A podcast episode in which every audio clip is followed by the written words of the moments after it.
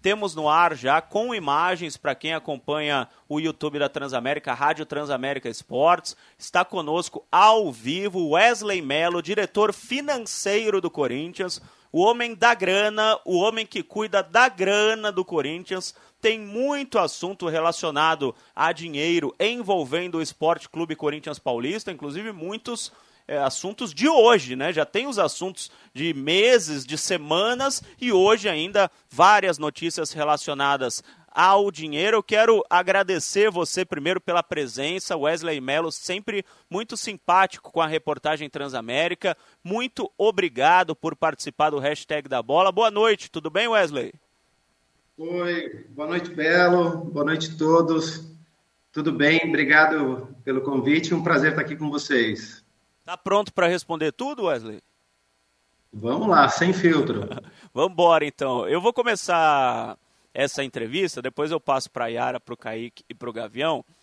Muita gente, Wesley, eh, faz a seguinte pergunta para mim e eu vou repassar para você.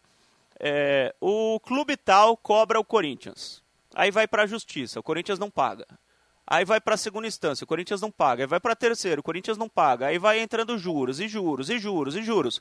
E o Corinthians paga quando a justiça decreta que o Corinthians precisa pagar. Aí uma dívida que era de 1 milhão vira 10 milhões. O jogador tal, o Ramiro, o Jadson, vários que processaram o Corinthians. O Corinthians não paga, aí vai para a justiça, aí vai caindo juros, aí entra multa, aí tem correção. E o Corinthians acaba pagando muito mais do que a dívida original. Queria saber por que, que isso é praxe no Corinthians, porque não é uma vez ou outra, né? A gente vê que é, é, é um, uma coisa comum no Corinthians, é uma forma de trabalho praticamente do Corinthians deixar as dívidas chegarem até o final, até onde não dá mais para fugir, para fazer o pagamento. Qual o motivo disso, Wesley? Bom, Belo, é, a resposta talvez seja um pouquinho longa e aí você vai me, me limitando em razão do tempo, tá? Ah, a gente nunca escondeu, e é público, que a gente tem um endividamento que é, que é significativo, né? A gente tem no, no clube, sem contar a arena, só pensando no clube mesmo, uma dívida de cerca de 900 milhões de reais. Qualquer um que quiser acessar agora o site do Corinthians vai encontrar esse número lá. E não é fácil no dia a dia. É, desses 900 milhões, são cerca de 400 milhões de curto prazo.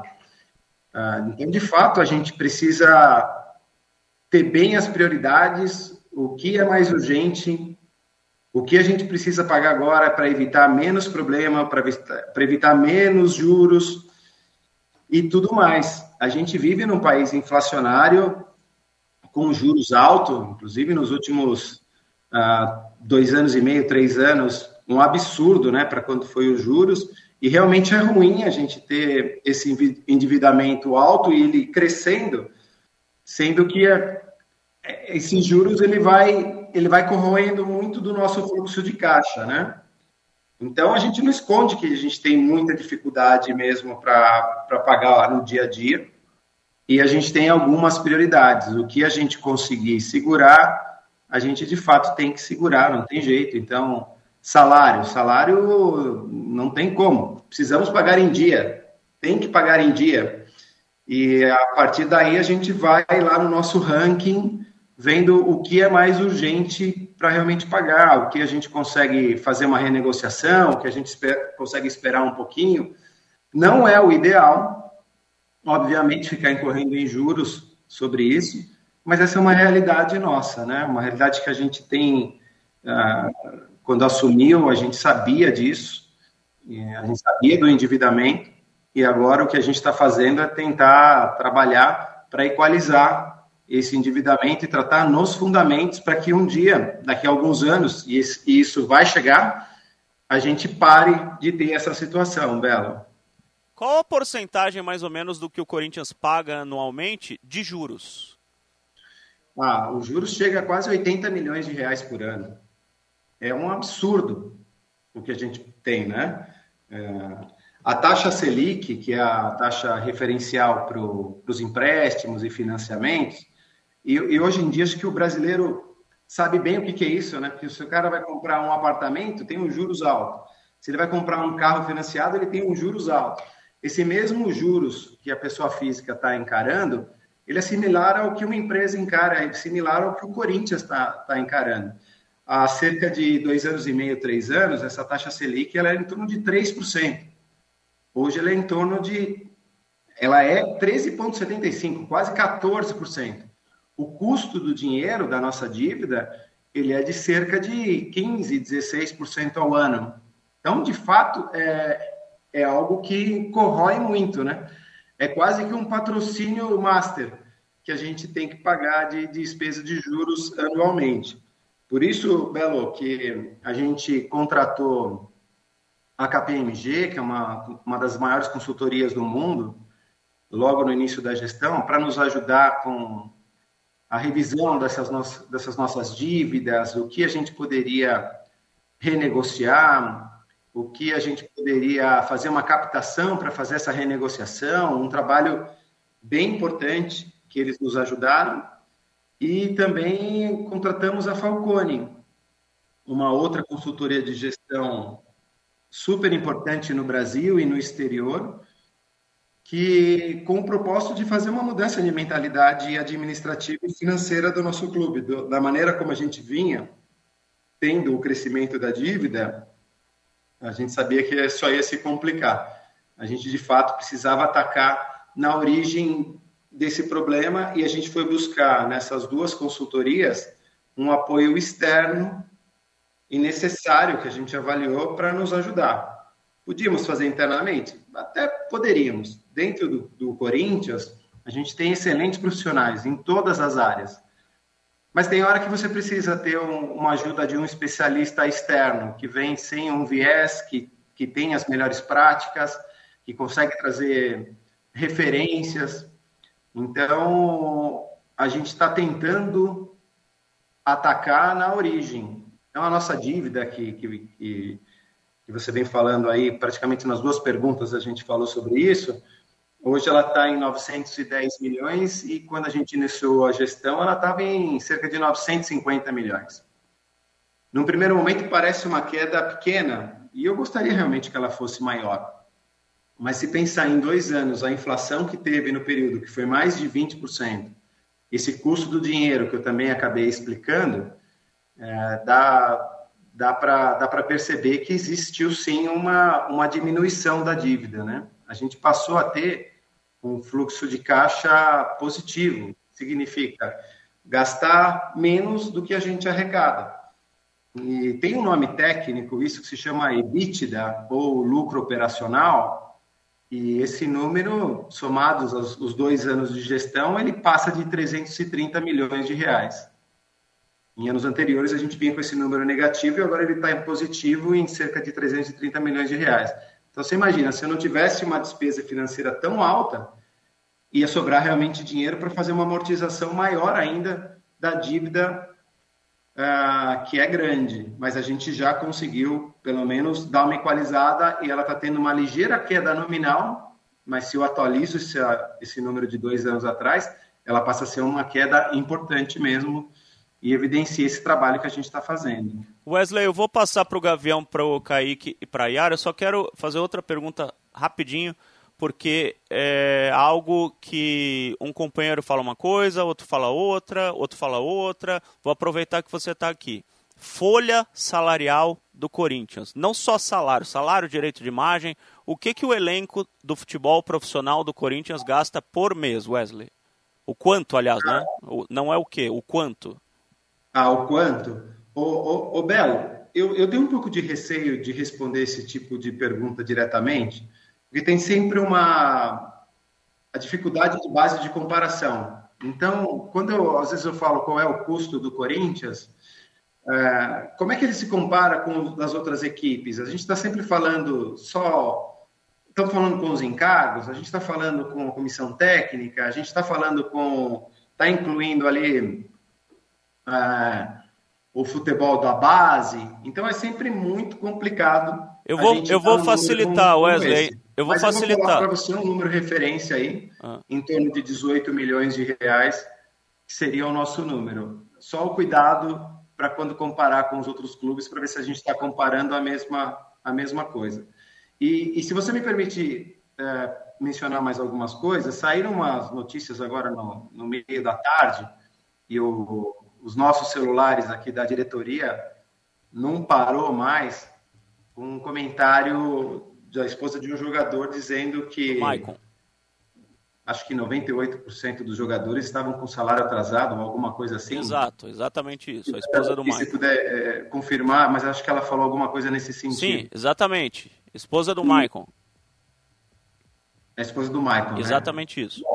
É, eu confesso que não sei de onde saiu essa informação, por que, que ela fez esse tipo de comentário, se foi realmente ela que fez esse comentário. Foi, foi no, foi no Instagram, ela mesma escreveu e depois ela veio se explicar, mas ela escreveu realmente que 98% dos jogadores do Corinthians estão com salário atrasado. Exatamente essa frase. Bom, os salários, salário mesmo, não está nada atrasado. Pelo contrário, inclusive o salário do mês de junho, que é devido no quinto dia útil, que é só amanhã, nós pagamos ontem.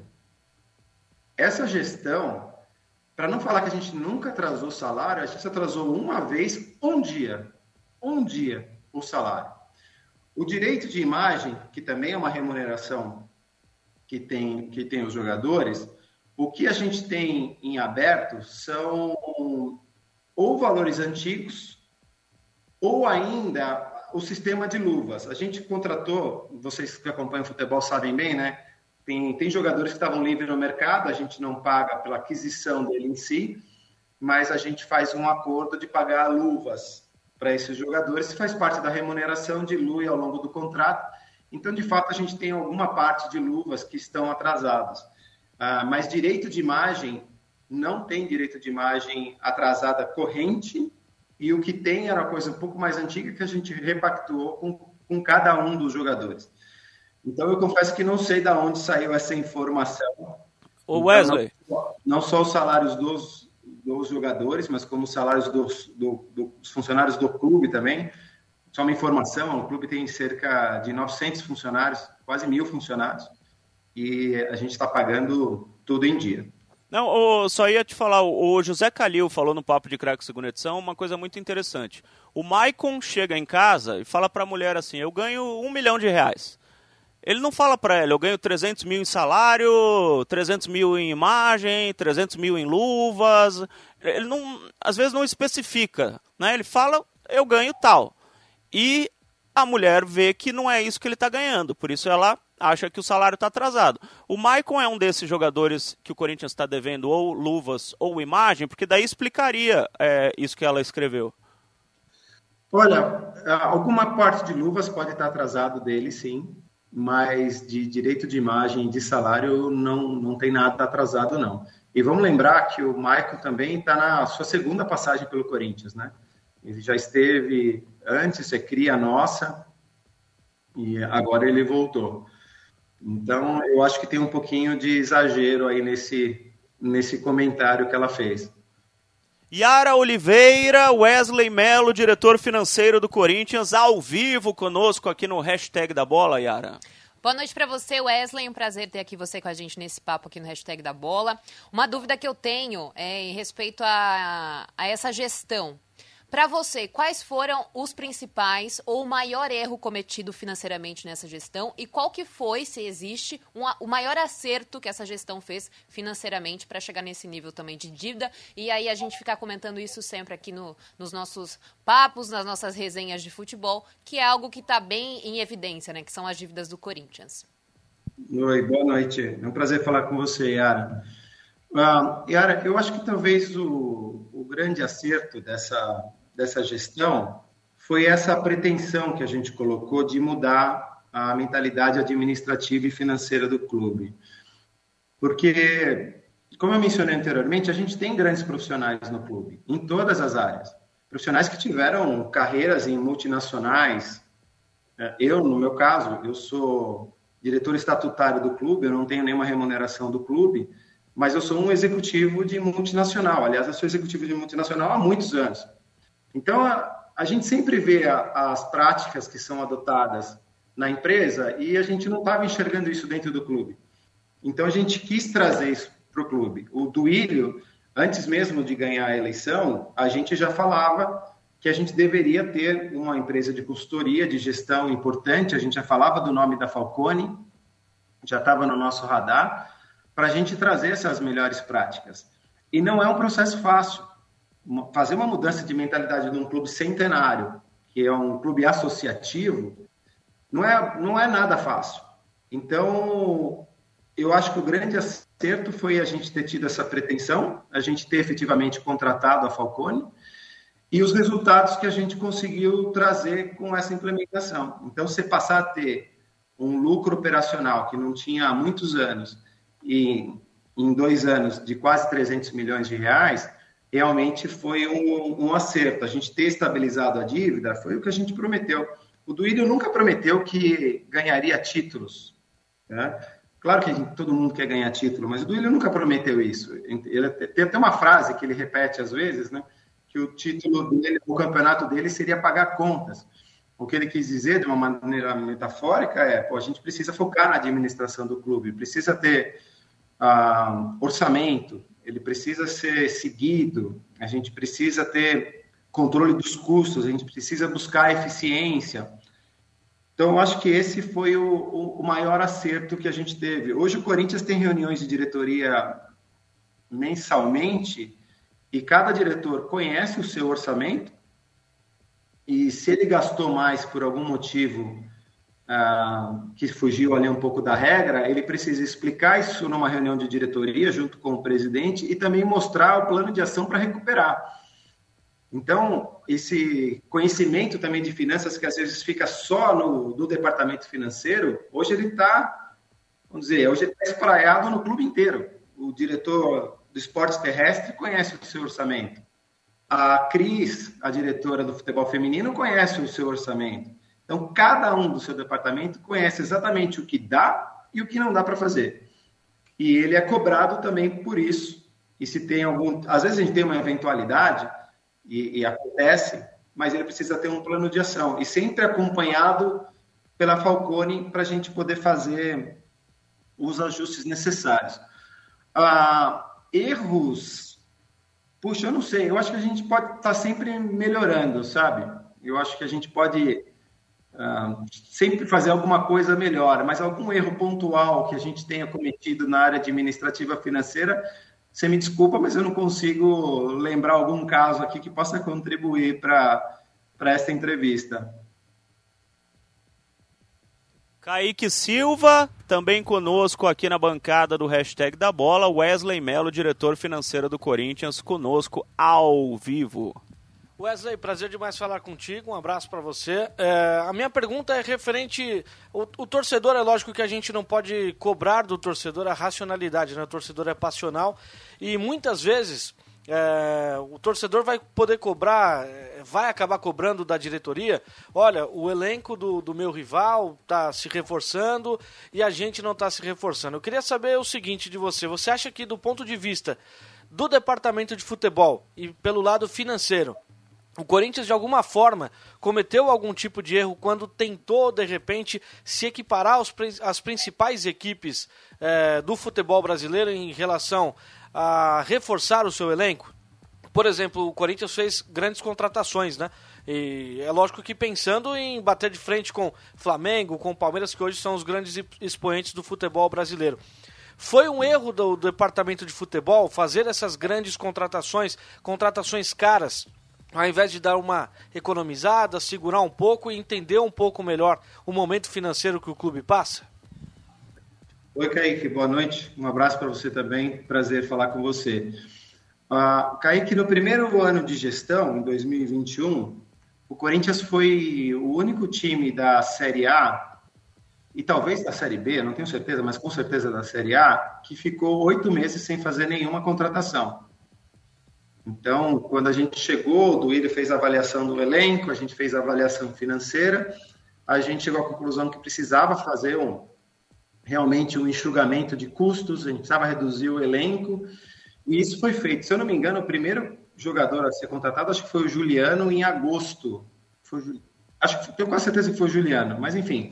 O Corinthians ficou muito tempo sem é, o Juliano foi o primeiro. fazer a folha dentro de uma realidade que a gente imagina, Desculpa, Bela. Não, só falar? falei, o Giuliano foi o primeiro, realmente. Ele estreou, inclusive, contra o Santos na Vila.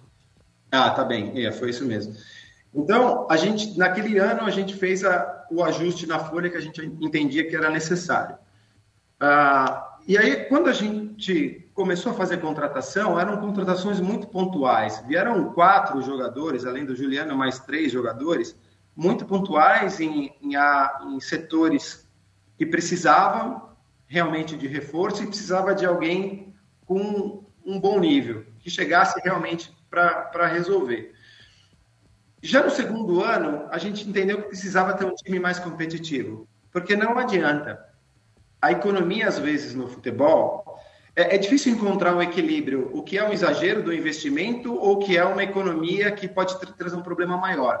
O fato é que para o time de futebol ter um retorno financeiro, ele também precisa ter investimento. Se você não tem um time competitivo, se o Corinthians não tivesse um time competitivo, a gente não conseguiria aumentar a receita como a gente aumentou no primeiro ano, de 400 para 500 e poucos milhões.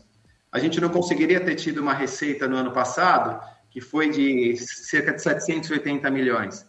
E a gente não conseguiria esse ano bater a nossa meta de entre 800 e 1 bilhão de receita se a gente não tiver um time competitivo. O time competitivo, ele traz sim um retorno financeiro.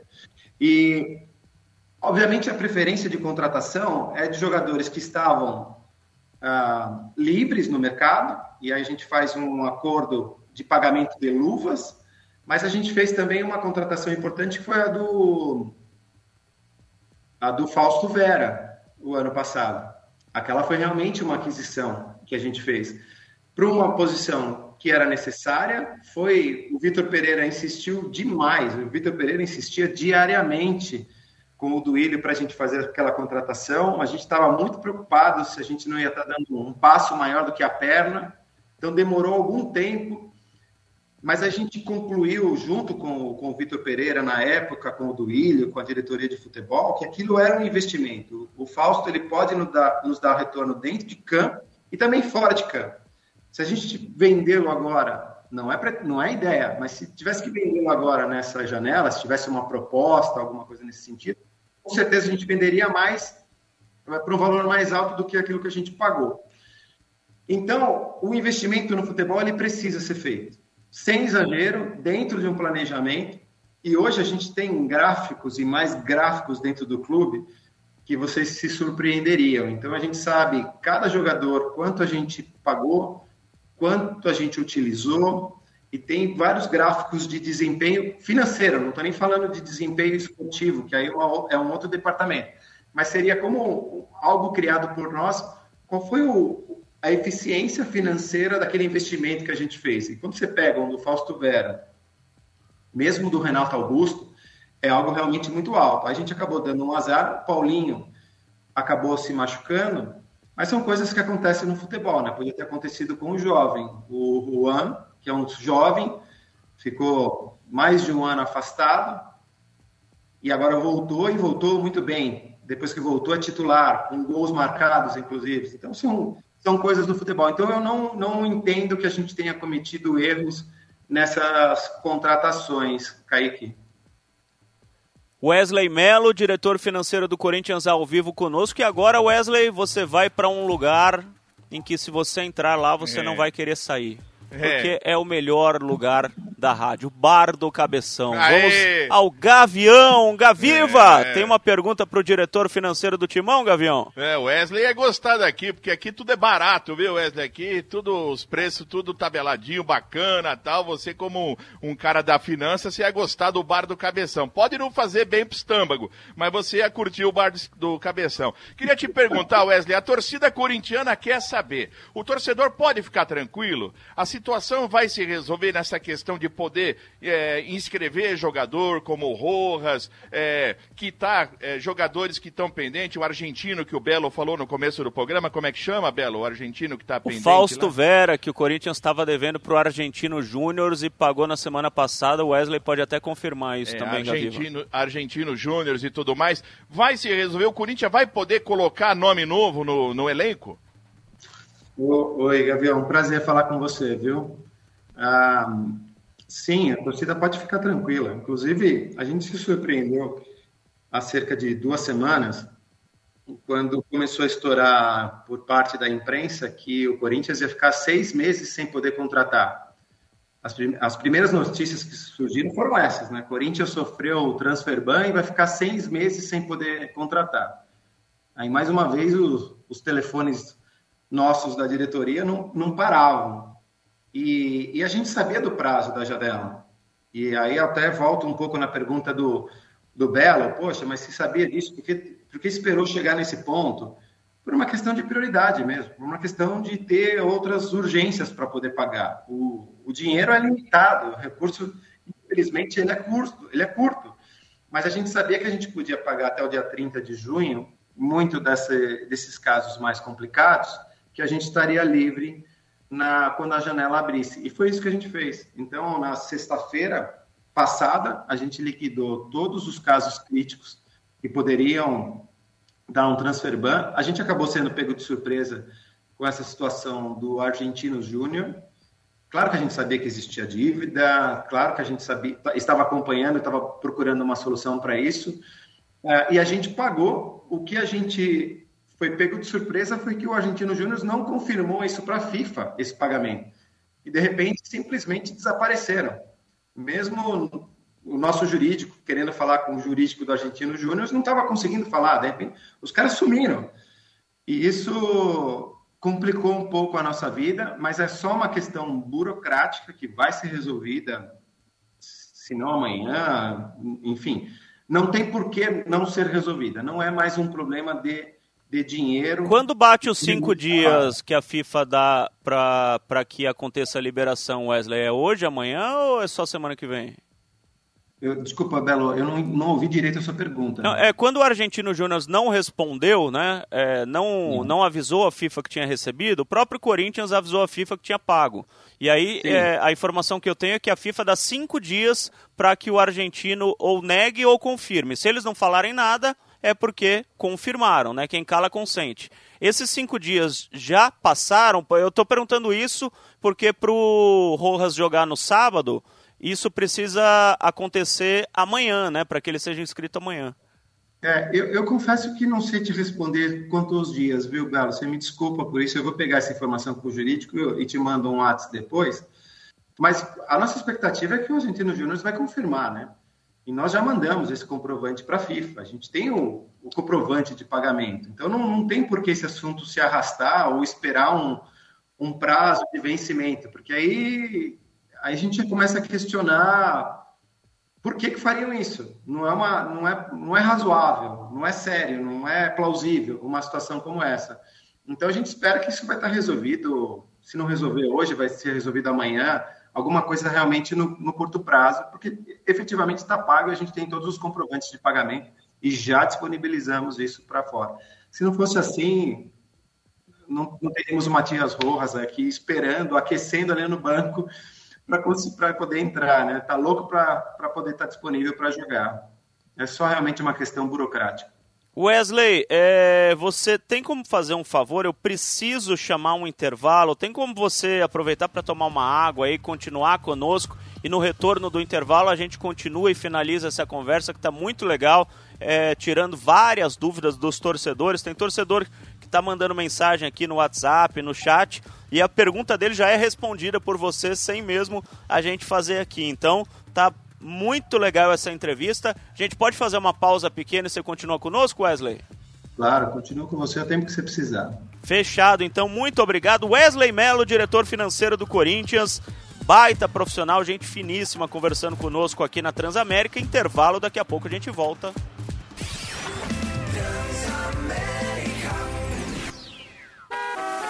Atenção motorista que vai rolar Transpedágio Cofap amanhã a partir das 10 da manhã, na Avenida Dom Pedro I, número 847, no Balneário Cidade Atlântica, Guarujá. Passe por lá, procure a galera da rádio, participe das nossas promoções. Afinal, você já sabe, né? Se a Cofap é de confiança e no mundo inteiro. Avenida Dom Pedro I, número 847, Balneário Cidade Atlântica, Guarujá. Amortecedor Cofap, qualidade e tecnologia para quem procura conforto e segurança. Transamérica. Tem promoção Casa Completa 6C. Tem prêmios para casa toda. A cada 50 reais em compras, ganhe o número da sorte. Concorra a 15 mil reais por semana e um carro zero quilômetro no final. Aproveite as ofertas. Porcelanato Blend Plus White 60 por 60 Eliane, 53,99 o metro quadrado. Chuveiro Faminho, quatro temperaturas Fame, só 69,99. Torneira com purificador Bicamóvel Laguna e Víqua, apenas 99,99. Não perca. Compre nas lojas, no app, no site ou pelo WhatsApp. Tem casa completa na C&C. Futebol é com F de festa, de fome, de bola. Futebol é comemoração. Futebol é churrasco, é drible, é finta, é falta e só não pode faltar. Farofa da terrinha, crocante,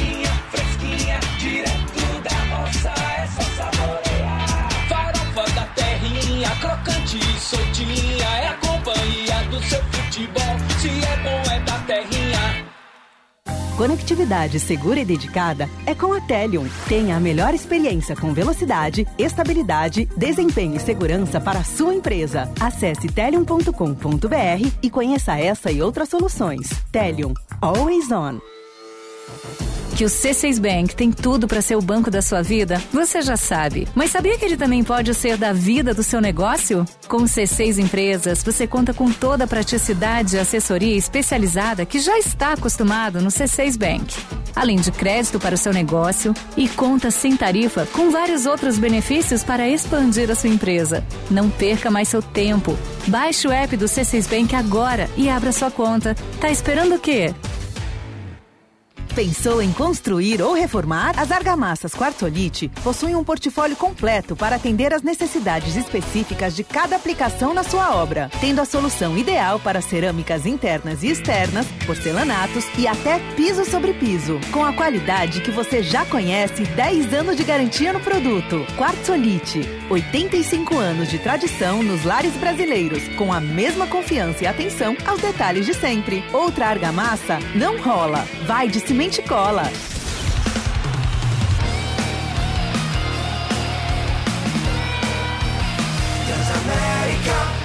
Hashtag da bola. Transamérica. Voltando, voltando com o hashtag da bola aqui na Transamérica, 7 horas 54 minutos. Estou com Gavião, Kaique Silva, Yara Oliveira e com Wesley Mello, diretor financeiro do Corinthians, conversando ao vivo conosco. Wesley, é, o Duílio, ele falou, quando ele fez o World Tour da imprensa, né, falando com vários colegas da imprensa, ele disse uma frase é, que me chamou a atenção. É, poderíamos ter vendido o Pedrinho mais caro? Poderíamos. Poderíamos ter esperado? Não. Né? Então ele é, assumiu que vendeu o Pedrinho abaixo do que poderia ter sido vendido porque o Corinthians tem pressa em receber o dinheiro. Mas aí eu perguntei para o Alessandro, é, o gerente de futebol do Corinthians, se o Corinthians pagaria estas dívidas que estão causando o, os transfer bans ou as possibilidades de transfer bans com o dinheiro do Pedrinho, com os 9 milhões de euros. E o Alessandro falou que não, que esse dinheiro não chegaria a tempo de pagar essas dívidas. Então, duas perguntas para você. Como o Corinthians pagou essas dívidas de mais de 15 milhões de reais, né, do, do empresário que intermediou a negociação, as negociações do Bocelli e do Bruno Mendes, a dívida com o próprio Bocelli e a dívida com o Argentino Júnior, né? Com qual dinheiro? Da onde que o Corinthians tirou o dinheiro para pagar, já que não tem dinheiro? E o dinheiro do Pedrinho será utilizado para quê? Por que, que o Duílio falou dessa pressa em vender o Pedrinho? Essas duas perguntas, por favor. Tá bom. Bom, sobre, sobre a venda do Pedrinho. Puxa, isso daqui dá uma conversa. Se for então no bar do Gavião, a gente fica duas horas falando sobre isso, né? É só colar. É, o, o, o Pedrinho, ele está numa posição que a gente tem outros jogadores também. Tem outros jogadores ali disponíveis. O Pedrinho, ele tem uma rodagem e ainda é pequena. Ele pode ser uma grande promessa, ele pode explodir, a gente espera que sim, obviamente, que a gente mantenha um, um percentual importante dele, a gente cedeu 50%, mas continua com 50%. Pode, mas é, é ainda está no campo do potencial. Né? Será que o Pedrinho vai ser tão utilizado como o Wesley já está sendo utilizado, como o Felipe já está sendo utilizado? Então, são todas ponderações que é difícil de responder de uma maneira objetiva e a gente tem que fazer cenários, tem que fazer projeções, tem que fazer estimativas, e tem a, tem hora que você tem que tomar uma decisão ali meio que no feeling, ou com as informações que você tem na mão. Então, a proposta que chegou foi do Pedrinho, ah, essa era, era a proposta real, a única proposta que chegou, então não tinha uma outra base de comparação para saber se ele eventualmente poderia ser vendido agora por um valor mais alto ou não. E de fato a gente precisa de dinheiro. A gente tem muita coisa para pagar. Só que, Belo, vamos lembrar, o Corinthians tem um faturamento que vai beirar 800 milhões de reais no ano. Então não é só que não tem dinheiro e só sai dinheiro. Também pinga bastante dinheiro. Então a gente tem patrocinadores importantes, a gente tem dinheiro uh, das ações de marketing. Então pinga mensalmente um bom dinheiro no clube. O que acontece é que esse bom dinheiro não é suficiente para todas as dívidas que a gente tem. Então, tem que fazer algumas escolhas e a gente realmente precisa uh, gerar caixa com venda de jogador, sim, para poder pagar todos esses, problemas que a gente tem e, eventualmente, as coisas correntes mesmo. Então, faz parte do, do jogo. Uh, o Corinthians, se não tivesse um endividamento tão alto, ele poderia sobreviver sem a receita da venda de jogadores. Mas nós, como a maioria dos clubes do Brasil, temos essa situação, então a gente ainda fica um pouco dependente da venda de jogadores. Então, resumindo, o Corinthians pagou estas dívidas com dinheiro de caixa, com o dinheiro que flutua, né? Que, que você disse, o dinheiro que o Corinthians recebe, e o dinheiro do Pedrinho vai ser utilizado para pagar dívidas futuras, é isso? Não, mas o dinheiro do Pedrinho também, como a gente sabe que vai receber, inclusive eu assinei alguns documentos hoje sobre isso, a gente também tem linha de crédito. Então eu, eu consegui pegar alguns empréstimos de curto prazo para poder liquidar isso. E eu sei que daqui a pouco vai vir o dinheiro do Pedrinho para cobrir isso. Então, o caixa do clube é único. Né? Não tem o dinheiro exatamente carimbado. Ó, o dinheiro vai vir para eu fazer exatamente isso, isso, isso. Tem uma listinha de prioridades que passa por, salários, não só dos jogadores, mas também dos funcionários do clube, que passa por casos que estão, que pode dar um problema de transfer ban, enfim, esse tipo de situação. Então, o dinheiro pode não ter vindo ainda, está vindo o dinheiro, mas eu já estou usando isso para obter um crédito para poder pagar o que a gente precisa pagar e tirar da frente. Então, as duas informações elas são tanto a do Duílio quanto a do Alessandro, ela meio, ela um pouco, ela meio que se mistura. O assunto acaba sendo o mesmo porque o caixa é único do clube. É interessante isso que você falou e a novidade. Então, o Corinthians está pegando empréstimos como garantia tem o dinheiro do Pedrinho, mais ou menos como aconteceu com a venda do Pedrinho ao Shakhtar. Não, que o Shakhtar não, é, é desculpa, não iria pagar a vista. é diferente. Não, não, é isso. Imagina assim, quando a gente vendeu o Pedrinho lá para o Shakhtar, o outro Pedrinho, era para uma venda realmente futura, para receber em dois, três anos. E aí você pega isso, vai numa financeira, faz um desconto, ele te cobra os juros e te dá o dinheiro à vista.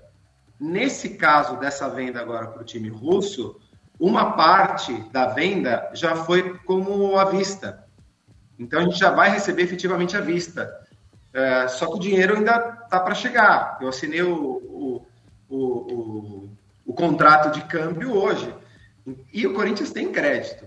O Corinthians tem linhas de crédito, a gente tem os nossos bancos também que podem dar o nosso crédito. Então não é que eu usei aquele contrato como garantia, eu já tinha alguma linha de crédito, usei para pagar e daqui a pouco chega esse dinheiro eu liquido aquele, aquele empréstimo. Então não é diretamente casada com a operação do outro Pedrinho, mas é uma operação que ela tem, obviamente, uma, pelo menos na nossa análise financeira, né? ela tem uma, uma relação. Foi assim que a gente trabalhou. Perfeito. Yara, chegou um super chat no é YouTube. É isso aí, Belo. Tá chegando pergunta aqui para você, viu, Wesley, do nosso super chat aqui no YouTube. O Rafael Ferreira Cominato, ele pergunta: "Com relação às dívidas trabalhistas, a área de compliance e a auditoria não apontaram isso? Como está se dando o acompanhamento dos planos de ação financeiros? E o conselho não opina sobre?" Não, uma, uma excelente pergunta. O, o doutor Herói, que era o nosso diretor jurídico, assim que ele chegou no clube, ele implementou um departamento de compliance. Ele existe, ele está vigente. Isso passa tudo por compliance. As nossas maiores dívidas nem são da parte trabalhista. A nossa maior parte, dívida é, é, são os impostos que a gente tem.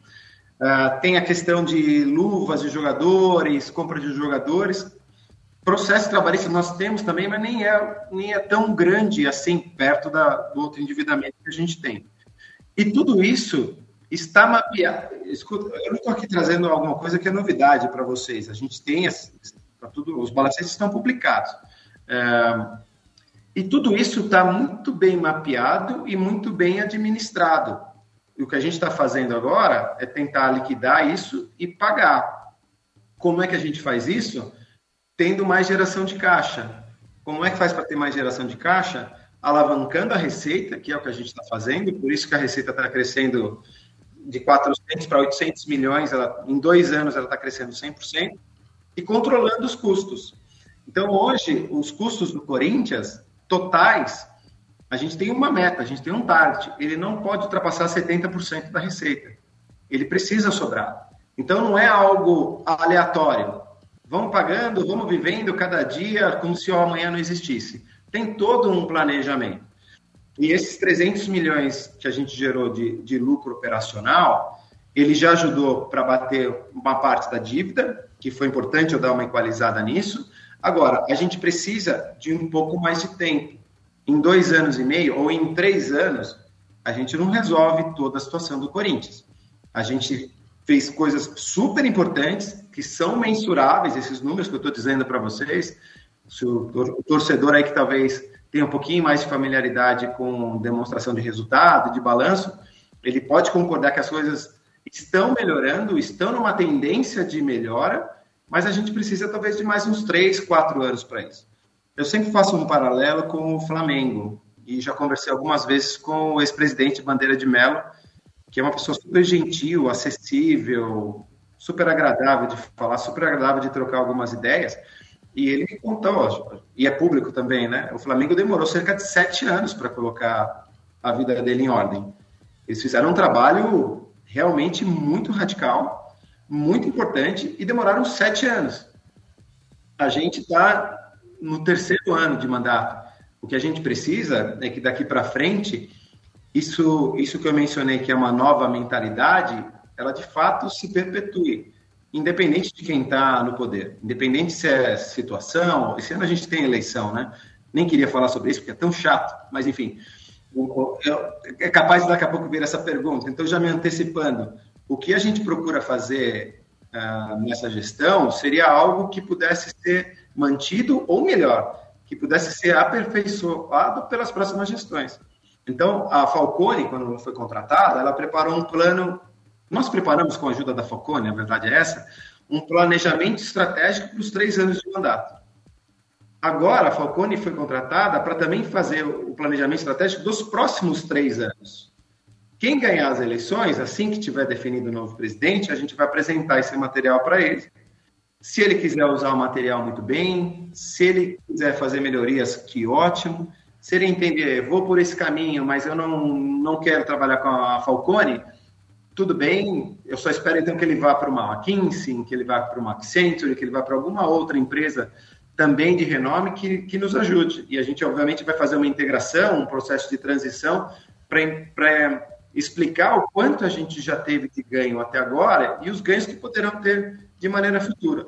E isso independente de quem ganhar a eleição. A gente realmente espera que seja algo que se perpetue, porque daqui a alguns anos a gente vai conseguir estar muito melhor. Mesmo com esse tipo de endividamento, a gente quase foi campeão da Copa do Brasil o ano passado. E tudo, tudo gira em torno do futebol, né? Se você não tem um título, parece que está tudo errado. E às vezes a gente não, não é bem assim, né? Tem muita coisa boa sendo feita, apesar da gente não ter ganhado um título. Eu Mas a gente precisa dar uma continuidade nisso mais alguns anos. Três anos é pouco. Eu sempre falo isso. Em 2015, vários salários estavam atrasados. O Corinthians foi campeão brasileiro e quase ninguém falou sobre os salários. É, o futebol é assim, né? Se você é campeão, é, poucas notícias saem a respeito de dívidas, salários atrasados, enfim, a torcida não se interessa tanto por isso. 45 minutos já de entrevista com Wesley Melo. Gaviva, tem uma última pergunta para o diretor financeiro do Corinthians? É, a minha dúvida, eu tô meio bom. O que, que é comprar esse? obrigado, obrigado por você ter perguntado, porque às vezes para a gente que é da área, a gente fica falando alguns termos técnicos e é tão natural, né? Mas a gente tem que tomar cuidado que a audiência não precisa conhecer esses termos técnicos. Então, muito obrigado pela sua pergunta. Mas é como se fosse um departamento de auditoria interna, um departamento que é responsável por revisar todas as políticas e procedimentos e regras que tem dentro do clube, legislações também, ver se o clube ou a empresa, né, ela está seguindo todos aqueles procedimentos. Se não está fazendo nenhuma coisa fora da lei ou fora dos procedimentos. Então, por exemplo, se eu tenho se tem uma compra dentro do clube que ultrapassa um determinado valor, e na política tá, se passar de 100 mil reais, precisa ter três aprovações da área que, que pediu, do departamento de compras do departamento financeiro. Então, essa área de compliance é que vai fazer essa revisão se seguiram todos esses procedimentos. Compramos um jogador, então a área de compliance é avisada, vamos contratar tal jogador, é, dentro dessas regras. Ele acompanha, então, todo o procedimento até a aquisição, para ver que a gente garantiu que fez tudo de acordo com a legislação e de acordo com as regras. Então, obrigado pela, pela pergunta, espero ter conseguido te responder, Gabriel. Agora entendi, entendi. É compliance, mano. E tem muita gente perguntando aqui, inclusive o Vlamir de São Bernardo do Campo, como é que com o compliance o Corinthians teve aquele problema com a Taunza, né, a empresa que contrataria ou que pagaria os salários do Paulinho. Segundo o presidente do Ilho, a Taunza tinha sido contratada, mas não tinha implementado ainda o sistema. É isso mesmo, Wesley? Foi. Eu, eu eu, vou, eu, eu, tive que falar muito sobre isso, inclusive na reunião do Conselho Deliberativo, com cerca de 300 conselheiros, eu tive que explicar isso daí. Né? Naquela época, de fato, o Departamento de Compliance ele estava em implementação. Independente disso, independente disso, a ação com a Tausa, ela foi muito pontual. Imagina que o Paulinho, ele já estava contratado, já estava negociado, já estava tudo certo era uma questão de alguns dias para se apresentar. De repente apareceu a Talsa com, uma, com um discurso de um potencial investimento muito significativo, dizendo que queria ajudar o Corinthians, inclusive com a contratação de jogadores e coisas muito maiores do que isso. E, a, e, e eles falaram, como é que a gente pode ajudar? Na hora, veio a ideia do nosso departamento de marketing, falou assim, olha, o Paulinho vai ser apresentado a qualquer momento. Você gostaria de fazer parte dessa apresentação? Você gostaria de comprar, mais ou menos assim, você gostaria de comprar o direito da Tausa fazer a apresentação do Paulinho? E foi, foi coisa de dias, foi coisa de quatro, cinco dias, foi realmente muito rápido. E ele falou assim, pô, sim, eu topo, acho que faz sentido. E o Paulinho chegou de caminhão, né, com a Tausa. Naquele momento, a gente envolveu, sim, o departamento de, de, de do, do, compliance. Do, o compliance estava ainda em andamento, mas o, o, o nosso departamento legal, que fez uma pesquisa sobre a empresa, tinha demonstrações financeiras que suportavam aquele pagamento, tinha um aporte interessante. Eu mesmo cheguei a ver extratos bancários da empresa. É realmente uma empresa que existe, é grande, não só no Brasil, mas lá fora. Mas tinha essa situação, tá? Mas é uma ação muito pontual. Como é que a gente vai fazer isso? Ah, ele, eles concordaram em fazer essa operação desde que fosse um pagamento à vista. Então, o próprio legal, departamento legal, desculpa, falou: assim, tá bom, vamos fazer isso, mas eles têm que pagar para a gente à vista, nada de a perder de prazo. Então, para a gente foi uma oportunidade que fazia sentido. O Paulinho já seria apresentado de qualquer maneira e a gente tinha ali a chance de ter uma apresentação com cerca de 20, 18, 20 milhões de reais de uma receita totalmente extraordinária. Então a gente precisava tomar uma decisão rápida, com o ok do departamento legal falando, olha, faz, mas faz então uma operação à vista, e o financeiro realmente precisando de dinheiro, a gente fez uma operação. Não deu certo, como a gente sabe, a Taus está inadimplente, mas o assunto não morreu. A gente tem todas as evidências, tem contrato, tem notificações extrajudicial e agora tem um processo judicial. Essa empresa tem patrimônio, essa empresa pode pagar isso, só que agora vai depender de uma disputa jurídica. Aí é o contrário, né? A gente falou boa parte do programa das dificuldades que o Corinthians tem para pagar e que vai para a justiça. Nesse caso, a gente optou em correr o risco de ter um, um dinheiro extraordinário. Não deu certo a operação, mas agora a gente está brigando na justiça para poder receber esse dinheiro. De qualquer maneira, no, isso não está no balanço do clube. Então ele já foi sacado, existe uma provisão de perdas para esse valor. E se a gente recuperar esse dinheiro, quando a gente recuperar, a gente reconhece isso como um ganho. Wesley Melo, diretor financeiro do Corinthians, ao vivo conosco, 8 horas mais 12 minutos. Para finalizar essa entrevista sensacional, Wesley, o torcedor está querendo saber hoje, dando crédito para o Globo Esporte, né? Foi quem deu a notícia. É, que o Corinthians estava devendo para o Argentino Júnior em relação ao Fausto, por isso não podia inscrever o Matias. Enfim, cada dia o torcedor é surpreendido com uma notícia negativa. Só para finalizar, Wesley, o torcedor tá com medo. Hoje é quinta-feira. Na sexta, no sábado, no domingo, na segunda, tem algum perigo do torcedor ler, ouvir, ver mais notícias como essas? Uh, não, Belo, não tem. Os casos mais críticos eram esses mesmos e foram quitados na semana passada. Então não tem nenhum outro caso crítico agora que possa gerar um problema tão grande como esse. Então é uma questão só burocrática e o Matias vai estar disponível para poder jogar e a gente não vai ter nenhuma outra notícia triste como essa não. Obrigado, viu, Wesley? Obrigado demais. Ficamos aqui quase 45, quase 50 minutos no ar explicando a respeito das situações financeiras do Corinthians para o torcedor. Tem pergunta demais chegando aqui, tanto pelo WhatsApp quanto pelo chat do YouTube. Se eu lesse todas, tirasse todas as dúvidas, a gente ia ficar até domingo, até depois do jogo contra o Atlético Mineiro e a gente vai ter outras oportunidades de tirar outras dúvidas do ouvinte da Transamérica. Agradeço demais pela sua participação aqui no hashtag da bola. Um abração e boa noite para você, Wesley. Obrigado a você, Belo, a Yara, o Kaique, o Gavião. Foi um prazer participar com vocês. À disposição. Um abraço. Wesley que é ouvinte Transamérica, né não, Wesley? Ah, eu sou. Aí sempre sim, hein? Estou sempre vindo. E quando o meu amigo Noriega tá aí, de vez em quando eu dou uma, mando uma mensagem para ele. Boa, boa. Escolheu bem, escolheu bem, Wesley. É, a mais nova contratação Transamérica, Maurício Noriega. Obrigado, Wesley. Abração para você. Obrigado, abraço. Tchau, tchau. Valeu, diretor financeiro do Corinthians, Wesley Mello, participando ao vivo, tirando muitas dúvidas a respeito do, das notícias, inclusive que saíram hoje, né? Das dívidas do Corinthians que estão impedindo o timão de inscrever o Matias Rojas e também outros jogadores, por que não? Vamos para o intervalo, daqui a pouco voltamos com mais hashtag da bola aqui na Transamérica.